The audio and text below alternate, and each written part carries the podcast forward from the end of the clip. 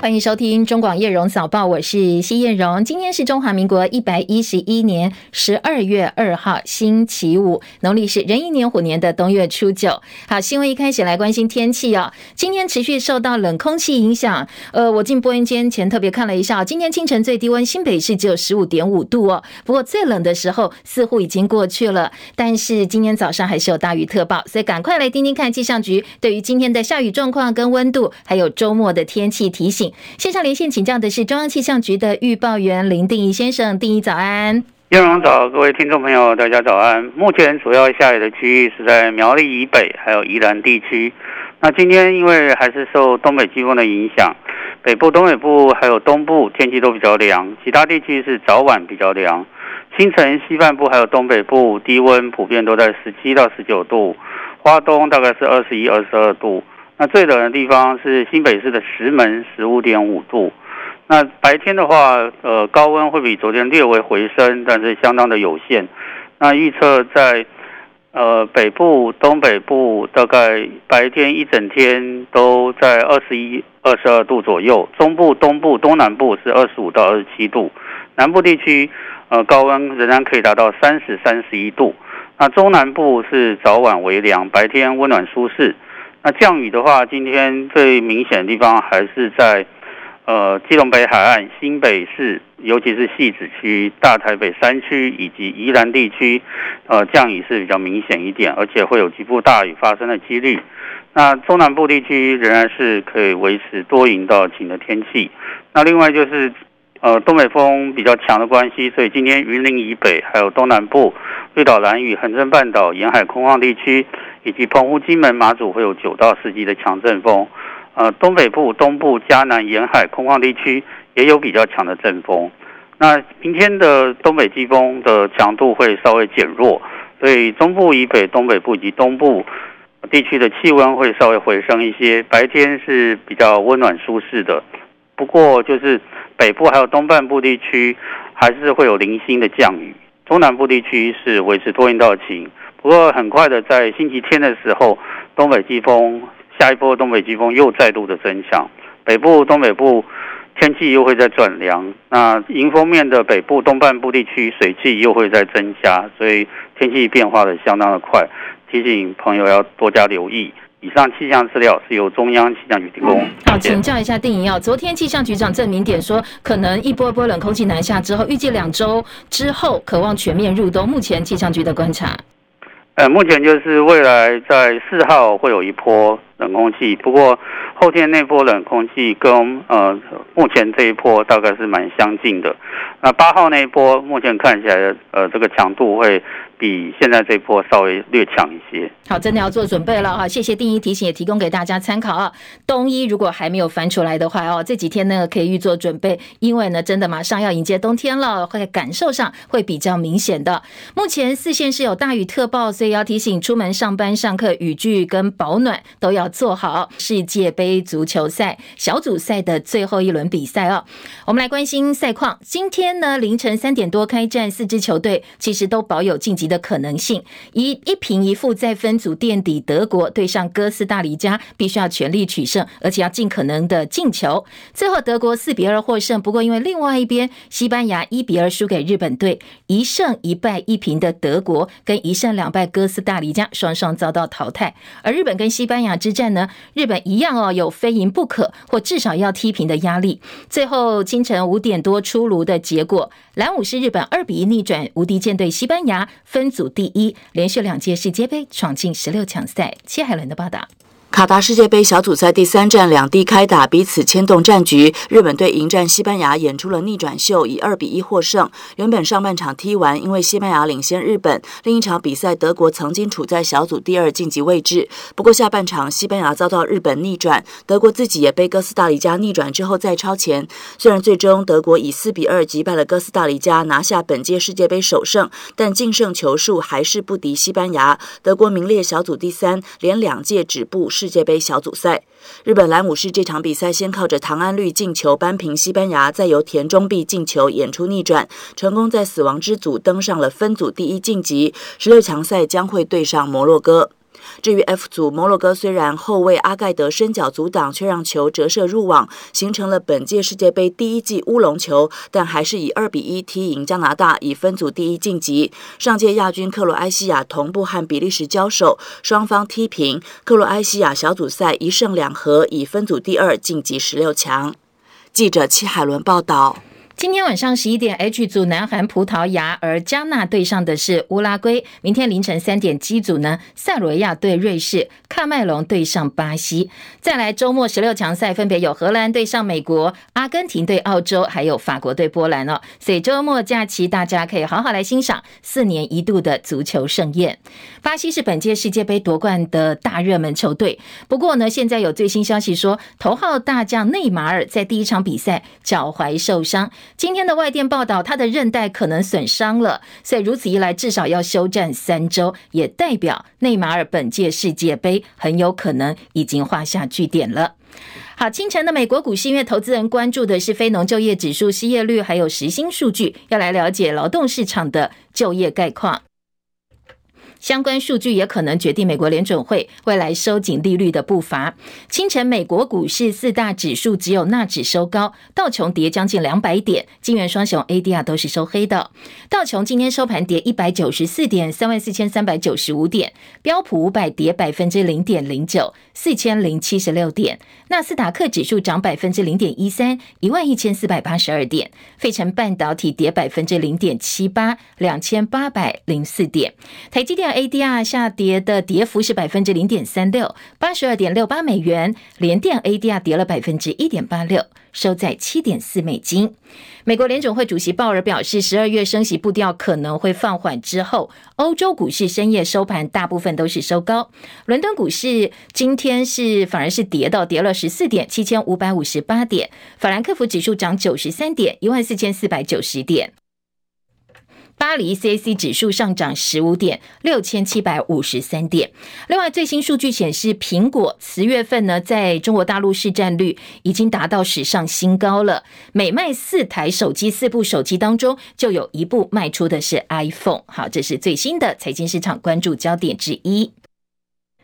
美国联准会主席鲍尔放歌，外资大量回流到新兴市场，也激励昨天台北股汇双涨。台北股市重新回到一万五千点大关，台币汇率呢，同样是开高走高。外资大举汇入，加上出口商抛汇。台币一度升到三十点六零六兑换一美元，收盘也大升二点六九角，收在三十点六三三兑换一美元。这个汇价呢，写下九月五号以来近三个月来的新高点。两大外汇市场成交量爆出二十六点九六五亿美金的大量。台股昨天一开盘就冲上了一万五千点大关，在台积电冲锋的情况之下，指数一度大涨超过两百七十点。不过当然后来涨势稍微收敛，收盘上涨一百三十三点二五点，收在一万五千零一十二点八点。守住了一万五千点关卡，台积电呢则是挑战五百块钱之后失利。台股重新回到一万五，那国安基金的后续动向也备受投资人关注，会不会退场呢？官员表示，哦，影响市场稳定的通膨、升息等关键因素都还在发展当中，而且现在经济放缓，终端的需求降温，很让人担心。所以国安基金退场呢，必须做综合的判断。现在的市况并没有稳定哦，言下之意，目前应该不会有退场的决定。最新的外电焦点，法国总统马克宏现在正在美国访问，跟美国总统拜登呢会谈之后，发表了一份联合声明，重申维系台海和平跟稳定的重要性。此外呢，拜登也说，如果俄罗斯总统普廷真的想要结束俄乌战争的话，他愿意跟普廷对话。戚海伦的报道。法国总统马克宏访问华府进行三天国事访问，这也是拜登上任总统以来首度有外国元首对美国事访问。马克宏和拜登双边会谈之后，发布了三千多字联合声明，指出两国将持续协调合作，因应中国对国际秩序带来的挑战，也包括对人权的尊重。面对两岸情势升高，声明中说，两国领袖重申维系台海和平稳定的重要性。此外，拜登在和马克宏的联合记者会上说，如果俄罗斯总统普亭有意结束战争，他愿意进行俄乌开战之后和普亭的第一次对话。目前拜登没有联系普亭，但也不排除可能性。如果普亭有意，拜登会和法国和北约组织盟邦咨询之后坐下来和普亭谈。而法国总统马克宏则承诺不会逼迫乌克兰和俄罗斯和谈。先前马克宏曾经表示，结束华府行程之后，他将会再次和普亭对话，并且示警不要切断和普亭的联系。马克宏和拜登都表示将会长期支持乌乌克兰对抗俄罗斯侵略。记者齐海伦报道。彭博社引述美国国会高层幕僚的说法报道说，美国国会议员打算在二零二三年度国防授权法案当中编列高达一百亿美金，换算台币三千亿元哦，来强化台湾的自我防卫能力，抵御来自中国大陆日益升高的威胁。叶博弈的报道。彭博社的报道说，这份折中版的二零二三财政年度国防授权法案虽然目前仍然处在磋商阶段，不过预定将纳入几项重点，在强化台湾军力与美台合作的条款。报道说，这份提案包含高达一百亿美元（约合台币三千零八十亿元）的对台军事援助。国会授权美国国务院从二零二三年到二零二七年，每年提拨多达二十亿美元的外交军事援助性融资。虽然提案中并没有表明应该提供台湾哪种武器。不过，提案中有要求美国国务院与美国国防部向国会提出报告，说明台湾必须要采取哪些行动以抵御来自中国大陆的威吓。这项与台湾有关的二零二三财政年度国防授权法案，包含在联邦参议院军事委员会民主党籍主席利德以及共和党领袖英和飞共同提出的一系列修正案当中。由于参议院未能通过利德等人所提的国防授权法，因此这份参众两院都有共识的折中方案是以闭门的方式来进行协商的。中广记者叶博义在台北报道。美国国防部先前提出来的报告评估，中国大陆按照目前核武扩张的速度，最慢最慢，二零三五年会拥有一千五百枚的核弹头，而这也凸显出美国对中国大陆军备扩张的意图越来越担心。随路透报道说，美国国务卿布林肯在为期两天的北约外长会议结束之后，召开记者会表示，北大西洋公约组织各国对中国大陆军力扩张的快速以及不透明，还有他们跟俄罗斯合作表是相当的担心哦，所以今天会讨论具体的方式来因应中国大陆带来的挑战。另外，德国总统史坦迈尔先前表示，俄罗斯出兵乌克兰，证明贸易不保证政治能够越走越近。中国大陆对内打压旗舰，对外有霸权主张，西方有必要减少对中国大陆的单方面依赖。德国媒体就报道，官员呢，德国官员预想中国大陆会在二零二七年攻打台湾，所以现在德国已经计划大幅调整对中国的经贸政策，减少对中国大陆的依赖。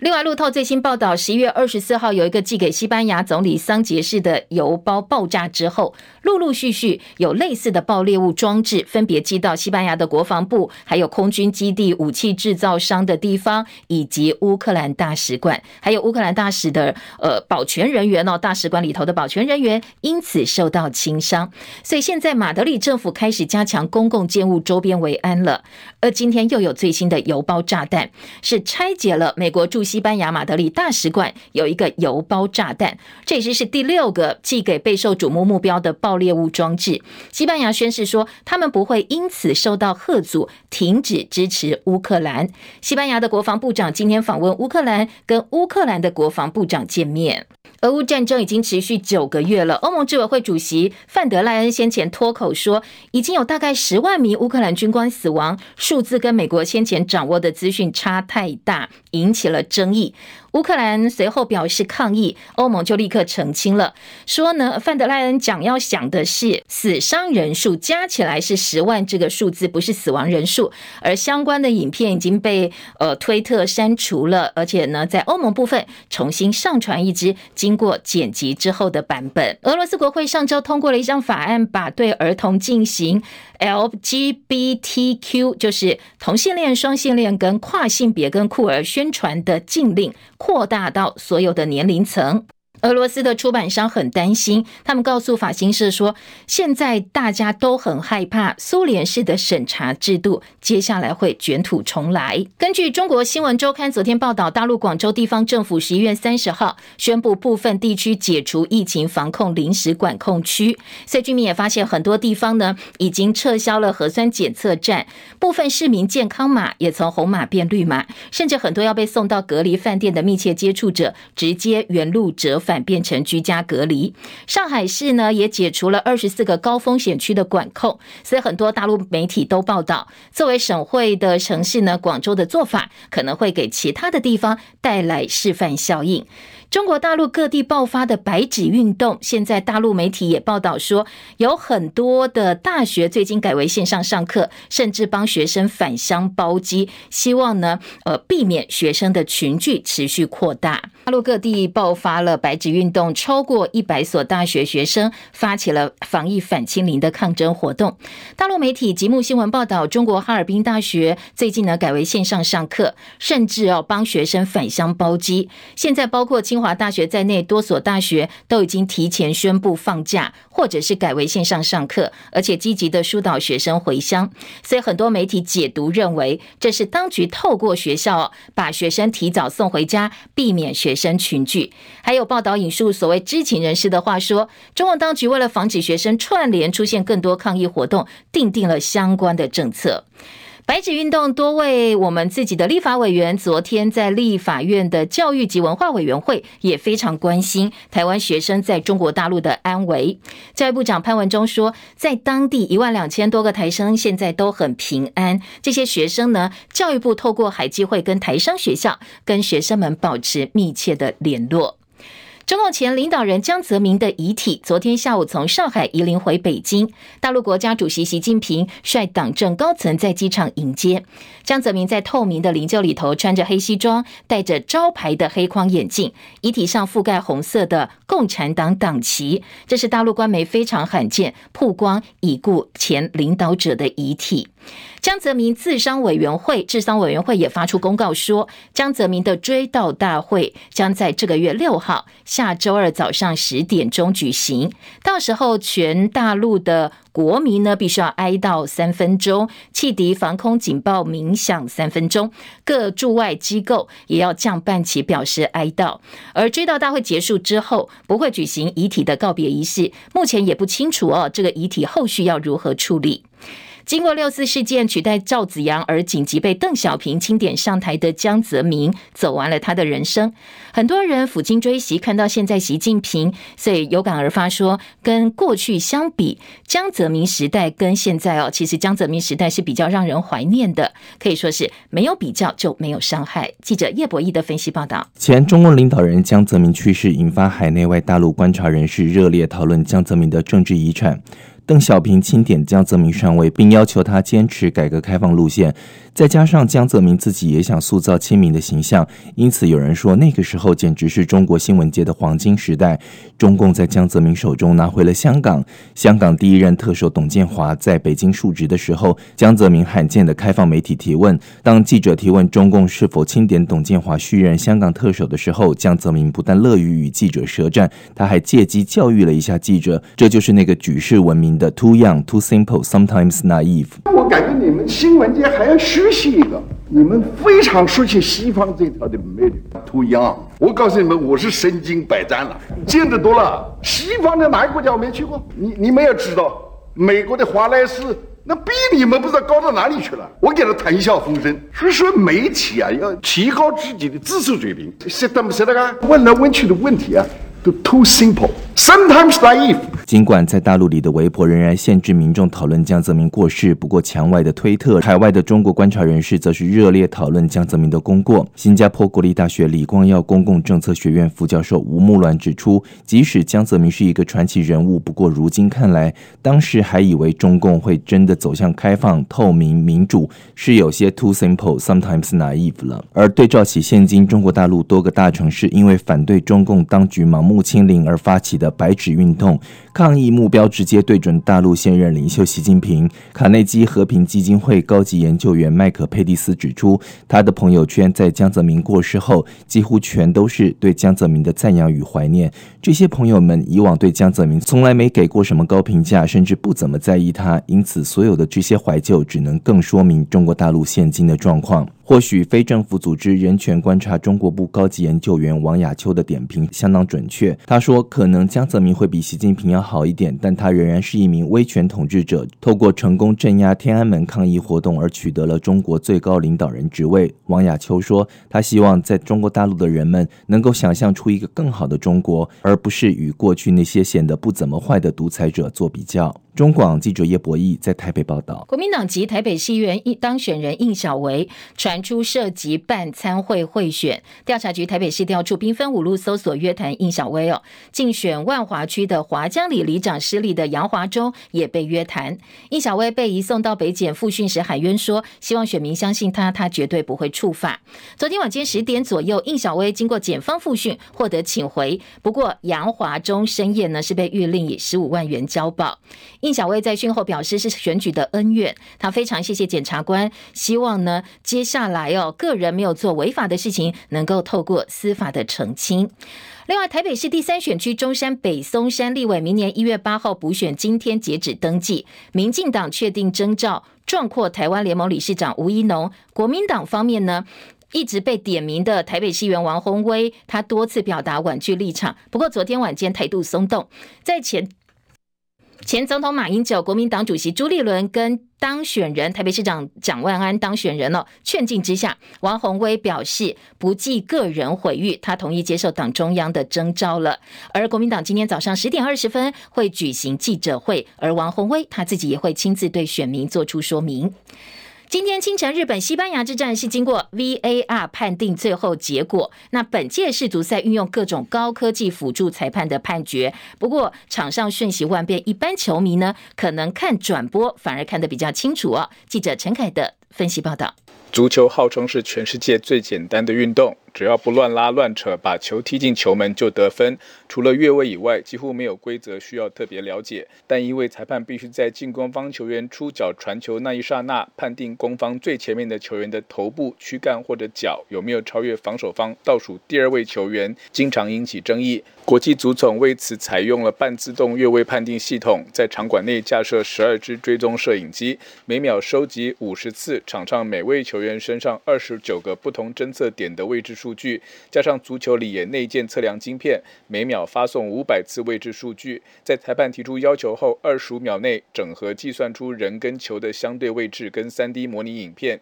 协助裁判做出最正确的处置。本届六十四场赛事，目前已经踢完四十场，将近三分之二，一共十九次启动重播系统。除了丹麦跟突尼西亚吹手球最后不改判以外，其他十八次都根据重播系统资讯改判。如果没有越位的规定，进攻方大可以不断。大脚长传高调到对方禁区轰炸球门，任何脚法战术都没有意义，也非常难看。不过，国际足总越位规则也慢慢朝向对进攻方有利的方向修改。只是法国在最后追平突尼西亚的进球取消，则让许多球迷不能理解，为什么格瑞兹曼起脚时前面有四位突尼西亚球员加上门将，却还是被判越位。其实，就算进攻球员处于越位位置，只要不参与进攻、不干扰比赛、也没有得利，就不会被判越位。当法国的卓雅曼尼高吊球掉进去时，格瑞兹曼虽然越位，但完全碰不到球。突尼西亚的塔比跳起来顶球，反而让球落到格瑞兹曼脚下，给他破门。如果裁判认定塔比是有意识的顶球，结果顶到格瑞兹曼脚下踢进，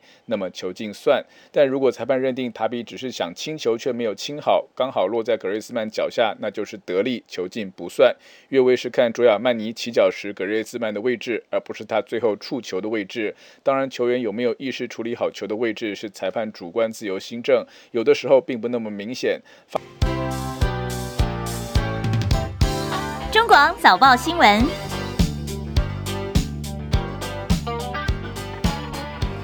来扫描一下今天头版焦点。呃，在昨天清晨，联准会主席鲍尔呢在为放缓背呃放缓升息来背书之后，也透露说十二月可能会升息两码。今天包括两个财经报纸跟综合性报纸的财经版面，联合报的头版二题都把焦点放在这个部分。投资人怎么来解读鲍尔的谈话，以及呢台北股会是昨天的表现？呃，都是今天财经报纸跟综合性报纸财经版面的重点。另外，财经报纸《工商时报》头版下半版面还关注的是。大陆风控政策的放缓放宽，对于接下来哦，嗯，大陆的股汇市或者是全球财经市场的激励，以及呢，《经济日报》关注的头版下半版面是美国特别提醒他们的企业要留意现在台海风险。好，这两个重点财经报纸切的角度，当然是股汇市跟呃台商啦、企业界的一个反应。但是呢，综合性报纸也关注到了从不同的角度来看哦，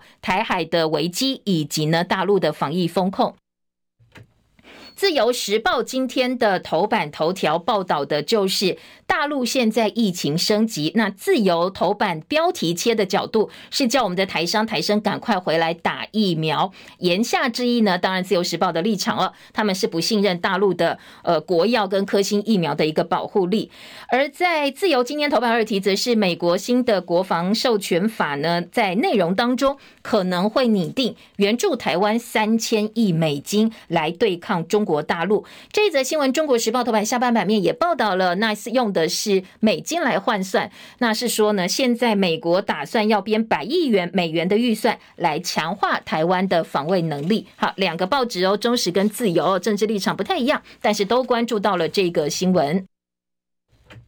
中国时报今天头版头条则是国内政治话题，后蔡英文时代在民进党内包括府院党的人事规划。那呃，中时今天的报派人选是郑文灿去选民进党党主席林佳龙呢，当总统府的秘书长，而苏贞昌继续留在阁揆的位置。二零二四总统大选就是赖清德哦，现在是呼声最高的。好，这是中国时报，而联合报今天的头版头条则是农委会主委陈吉仲先前因为老公。不买石斑鱼，不买我们的石斑鱼之后呢，他喊出了：那小朋友中小学的孩子呢，我们让班班都可以吃到石斑鱼的餐点。不过喊了这么久，今天的联合报说跳票了，还有九个县市的孩子没有吃到石斑鱼。所以联合报今天的头版头条以及内页的二版。都来看哦，嘴巴比政策快的这个官员呢，现在政策跳票之后，大家来检讨哪个环节出了问题？那这样的官员到底是不是任？在这一波民进党地方选举大败之后。陈吉仲也被点名了，可能下台的官员也包括他。好，这个今天呢，就呃联合报大标题说九个县市没有吃到石斑鱼，所以陈吉仲昨天改口了，他从班班吃石斑变成喊出班班好食材，那好食材范围就很多啦，不止石斑鱼哦。今天联合报的重点还有其他头版焦点，中国时报今天头版下半版面说，日本强力游说的情况之下，我们高铁可能接下来哦真的会买日系的列车。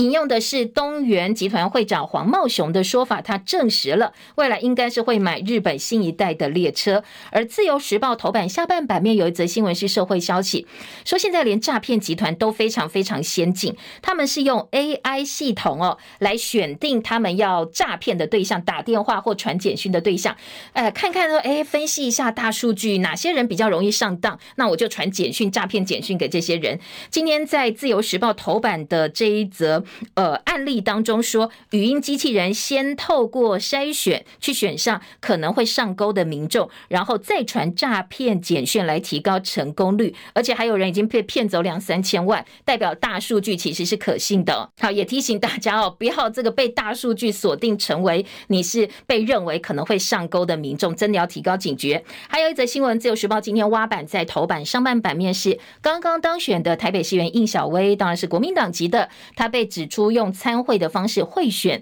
呃，开始约谈了，但是他昨天是无保请回。另外一个里里长被指涉案，则是交保候传。好，这是早报今天在头版大家可以看到的几则主要的新闻重点。继续，我们就回头来听听看大标题啦，分析报道有哪些不同角度的呃内容。先听到联合报今天的头版头条说，班班吃石斑砸六亿元，结果跳票了，九县市没有吃到。农委会在班班吃食班的政策盘点量能之后，现在改口说不是班班吃食班，是班班好食材。联合报的照片有陈吉仲，然后呢有小朋友在学校吃营养午餐，以及做表格的方式告诉大家食班供货不足，政府失信，承诺学校的营养午餐采用国产石斑鱼，现在因为供货不足的状况，变成好食材了。石斑鱼的产销趋势，今天。呢？联合报用柱状图的方式来告诉大家，其实你内销、外销以及供应，并不是天天都一样，每个月都一样的。学校的供餐状况，九县市没吃到，没吃到的县市包括什么呢？金门、连江、澎湖、新竹市、云林、宜兰、台东、南投跟彰化。换句话说，哎，这个北北基大部分都吃到了。各界追究跳票，主要原因是国民党说产销失衡，产销没有办法平衡，政府用补助跟去化机制乱搞一通，配套不足。学校认为农委会想得太美了，但是配套不足，现在做的荒腔走板。还有鱼体太小，鱼会说现在鱼体比较小，你很难去做加工，你要给小朋友吃哦，你不能给他们太多的鱼刺，可能小朋友一个不小心会受伤的。所以呢，你要加工之后，你鱼体太小，没有办法加工，就影响到后续的供货了。大人失信。家长团体比较在意的是，你跟孩子们开了支票，你又做不到。你大人这样做，你叫小朋友以后怎么仿效？我们要做小朋友的好榜样啊！结果你都先喊做不到，然后小朋友说：“哎，你骗人！”那怎么大人可以骗人？当官的官员还骗人哦？对小朋友来讲是非常不好的示范。所以今天的联合报从这几个角度哦，家长团体说大人失信是教育界最坏示范，来切入来看一看为什么班班没有吃食班这个问题会引起这么大的。一个关注，内阁改组声浪不断情况之下，农委会主委陈吉仲也被点名。他上任之后，其实争议政策相当多，发言引起讨论的部分也很多。其中，因中国大陆对台湾石斑鱼发出禁令，农委会跟教育部推动班班吃石斑的计划上路没多久，就传出鱼货供应调度有问题，可能会跳票。他本来强调执行会到位，挂保证这一学期的营养午餐至少会吃到四次的石斑鱼。不过又被问到。到相关问题，昨天就改口了。他知道现在真的做不到，坦言说加工量能不足，呃，要优先提供给其他没有吃到县市哦，所以不可能吃到四次。但是呢，呃，吃不到没关系，我们会用其他的国产食材来代替，变成斑斑好食材。好，这个是话题的缘起。而今天在联合报说，班班缺食班菜单临时下架了。陈吉仲说没关系，不管哦，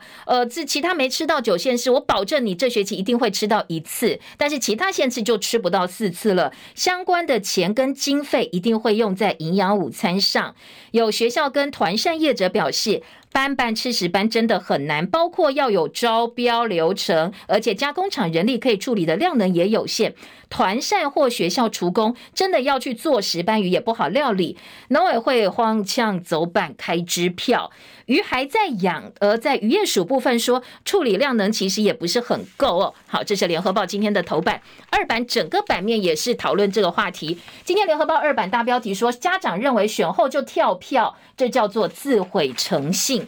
孩子问：“那上一次吃很好吃啊，我什么时候可以再吃呢？”结果农产的运销，你挂钩营养午餐，就可能会出现非常非常多的问题。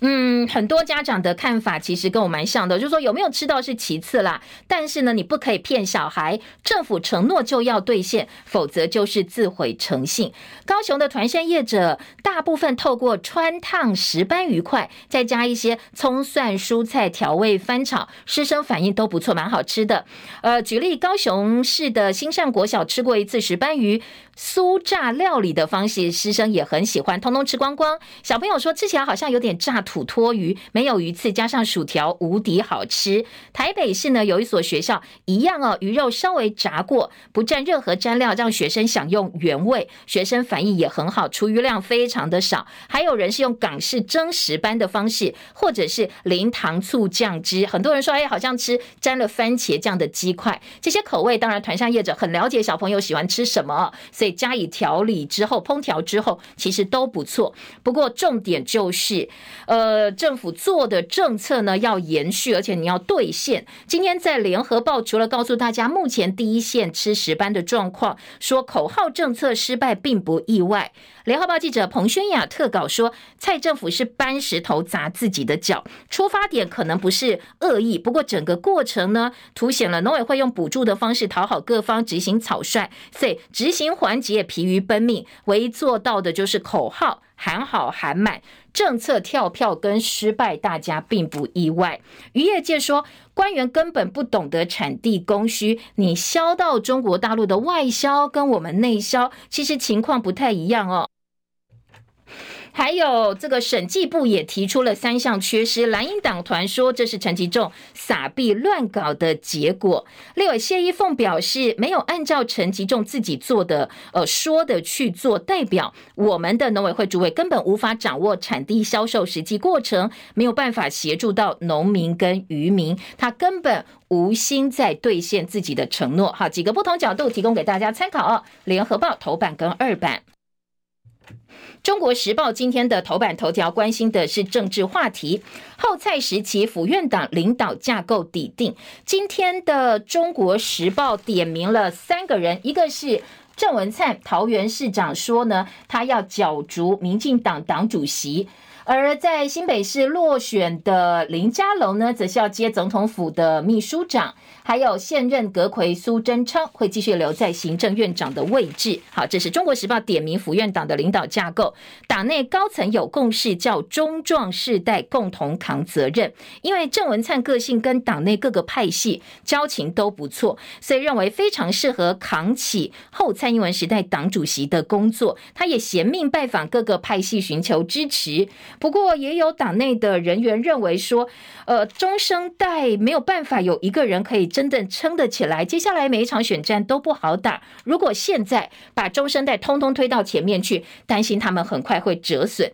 所以在党政高层的共识之下，由苏贞昌来继续当阁揆是最好的一个选择。还有二零二四，现在赖清德的态度也很重要，他被认为接下来要选总统，民进党内的第一人选。二零一九赖清德跟蔡英文在党内初选败阵之后，赖阵营深深感受到掌握党机器有多重要，所以今天的《中国时报》说，他在审慎评估要不要来选这个党主席，把党机器的操控权自己拿下来哦，避免在竞选二零二四的时候出现一些变数。赖清德接下来的计划以及郑文灿的一个态度，今天在呃联合报三版、中国时报的三版也都加以关心。今天在内页新闻，联合报的三版大标说，党魁之争，郑文灿很积极，赖清德在评估。郑文灿寻求跟英系合作，还被拍到曾经有密谈的聚会。亲近立委表示，赖清德确实在考虑要不要投入党主席的补选。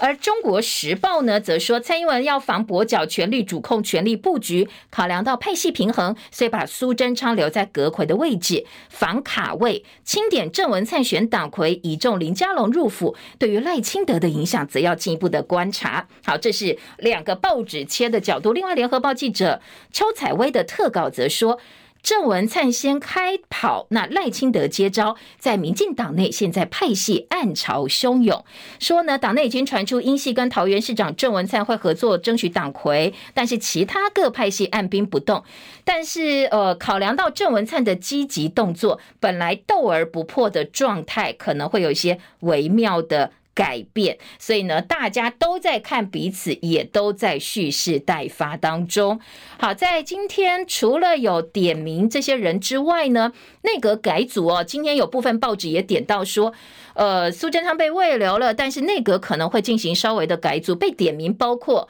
行政院副院长沈荣金、内政部长徐国勇、农委会主委陈吉仲都被点名会去职。其中徐国勇昨天已经说了，政务官没有任期，缘起缘灭。陈吉仲也表示在位就全力以赴。外传徐国勇办公室开始打包了，因为他要转到民进党内去担任这个秘书长。不过这些都是传言呢、哦。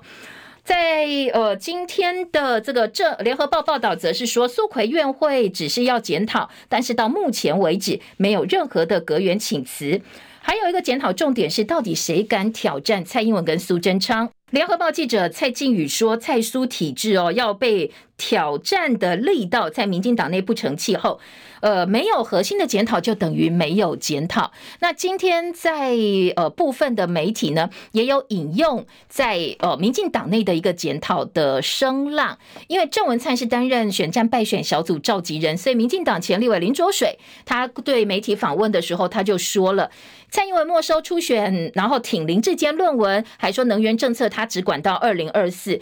搞不好接下来还会把二零二四的人事权掌握在自己的手里，所以媒体就质疑郑文灿：你真的敢去检讨蔡英文吗？那抗中保台你敢检讨吗？如果以目前民进党的政治文化，这些都不检讨，那叫你来检讨就没有意义了。好，这是林卓水的看法哦。在蓝营方面呢，北基桃组小内阁纷纷向诸侯韩借将，林奕华、黄敏公担任北桃市政小组的接呃这个交接小组的召集人。当然，现任的市府或者是有一些呃有智库啊，这些人选现在都被蓝营的县市首长给锁定了。在民众党主席部分呢，十号改选，现在外传只有柯文哲登记。好，几个政治话题哦。当然，今天版面最大的其实是王宏威，包括联合报四版，包括中国时报的四版，以及自由时报的三版，都是台北市立委补选蒋万安这一席。现在蓝绿人选已经呼之欲出了。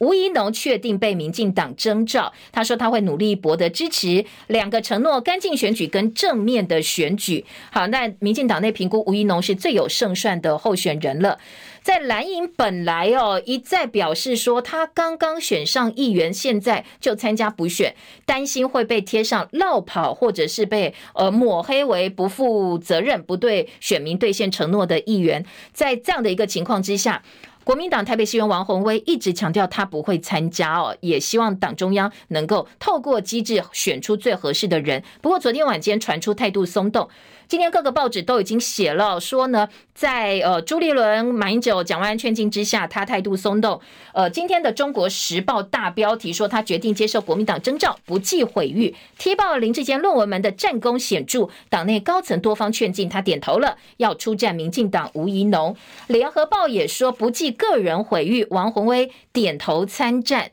北市立委补选，吴怡农昨天登记，国民党今天征召。王宏威已经推演了，如果大家骂他，或者是呃绿营攻击他落跑的话，他要怎么来做回应？好，四大咖接力劝进，王宏威才决定，终于点头承担。今天在呃联合报把整个始末，包括刚才点名的呃朱立伦啦，或者是呃蒋万安以及呃马英九劝进，还包括了中广董事长赵少康资深媒体人，跟他交情还不错，大家劝进的情况之下，他就点头决定要参选了。好，这是政治报纸的重点，还有在屏东县开票之乱，中选会昨天坦承有瑕疵，不过强调结果正确。今天，国民党的候选人苏金泉会委托律师到屏东地方法院提起选举无效、当选无效之诉。先前保全证据被驳回，今天也会提出抗告。好，这是中选会方面强调没有问题。呃，虽然有瑕疵，但是对结果没影响。不过在苏清泉部分呢，今天还会有其他的司法动作哦，提供给大家参考。继续来听到的是九合一大选错置得票数，三例惩处三个人，NCC 说。最快呃，最多最多罚两百万，这是针对在选举的时候灌票的情况。屏东 NCC 表示，今年九合一选举电视台开票有五件案件被检举，三例两件，民事两件，年代一件，其中三例对候选人的得票数竟然有错置的状况，把屏东县长候选人周春米跟苏清泉的得票结果摆错了。NCC 要来调查厘清原因，如果有灌票的话，最多罚两百万。好，提供大家参考。另另外，昨天网红馆长陈之汉昨天晚间合体前，时代力量立委黄国昌开直播痛骂民进党，说民进党跟黑道挂钩。年底呢，他们要在凯道举办大游行，这场直播人气还蛮旺的，最多最多在线七万多人，观看次数已经破五十万了。好，这是另外一个政治焦点。再来听的是柯文哲，柯文哲他因为在台北市监视器的预算杠上议会，复议案被驳回，他就骂蓝绿联合污钱，说我还没下台呢，你们就开始污钱了。另外在呃蓝绿部分就说你根本就是卸任，你乱咬，想要帮你自己二零二四充点声量。中央又卡蛋，在台北市明年六月巨小巨蛋的大巨蛋的试营运可能会跳票，因为中央一直不发防火避难审查认可，会影响到工期，农历年前要完工，恐怕是没有机会了。柯文哲冲绳推展悠游卡，被批说你是去毕业旅行花钱的，是否变成空城计了？当然，呃，柯文哲说我是去当活广告，告诉大家台北市现在悠游卡做的有多好。自由时报今天的社会版面是在查买票贿选案的时候，最高检说，并不是说你不是本人出面就可以切割买票行为哦，我们不会放弃任何的断点，我们不会让这些呃借由别人出面的人能够逃过司法的追诉哦。好，再来听到是今天自由时报头版头条说，中国大陆疫情飙升，台商台生赶快回来打疫苗，北京、重庆、广东等地要特别注意，如果你到中国。大陆最近有计划前往的话，指挥中心建议大家先在台湾打次世代的疫苗，在中国的台湾人预先规划医疗的资讯。很担心哦，如果真的呃这个没有办法在大陆受到医疗良好医疗的话，自己要先做好准备。好，针对目前大陆疫区，昨天指挥中心。呃，以及卫福部长薛瑞元都说，现在入境人数已经没有管制了，所以可能农历春节还会有新的疫情进来，我们会尽量维持医疗漏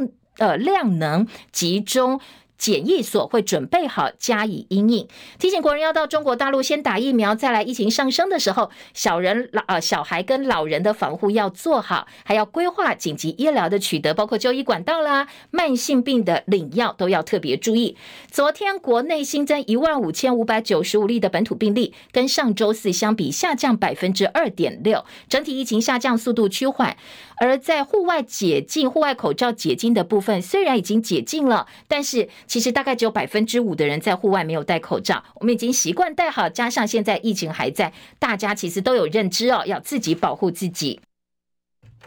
自由时报今天头版中间版面，国防授权法本周公布，美国要援台三千亿元抗中。还有在小三通部分呢，今天的自由时报二版说，小三通如果复航的话，专家也提醒要有配套，因为两岸主流病毒株并不一样，为了避免防疫逃脱更强，病毒侵犯台湾，要特别的留意。而北京染疫创新高，多地防疫松绑。无社会面流动，避免每日核酸高风险区快封快解，而且官媒也已经转弯了，不再不断不断对大陆民众强调，新冠病毒没有大家想象中的严重哦。在今天的《旺报》头版头条，则是大陆方面，国务院副总理孙春兰说，Omicron 减弱有利优化防控。大陆确诊数连续三天下降，北京部分地区呢也允许老人跟孕妇染疫之后居家隔离。好，这个部分呢，今天各个报纸把大陆目前的防疫状况啦，以及往松绑的方向走哦，应该是没有问题的。中时今天的二版版头是外传，在美国生产四奈米，台积电不回应。拜登要出席亚利桑那州六号台积电的移机典礼，但是美国财长提醒美国企业。台海的风险要特别注意。自由时报也把拜登出席台积电美国十二月六号上机典礼放在财经版版头，而在联合报部分呢，则说彭博台积美国厂要导入四奈米，苹果等大客户的要求，但是配合接单营运变得更有弹性的情况之下，呃，一般认为不是什么坏事了哦。但是台积电并没有正面的回应。经济日报头版头，鲍尔为放缓升息背书，联准会主席放歌，投资人最新的解读。而工商时报是全球股市因为鲍尔高歌而激涨大涨，但是内页新闻呢？今天的财经报纸分析，在联准会里头其实有鹰派跟鸽派，大家意见不太一样哦，并没有达成共识哦。好，以上是今天的《叶荣早报》提供给大家参考，谢谢您的收听，也祝福您周末美好顺心。我们下周同一时间再会，拜拜喽。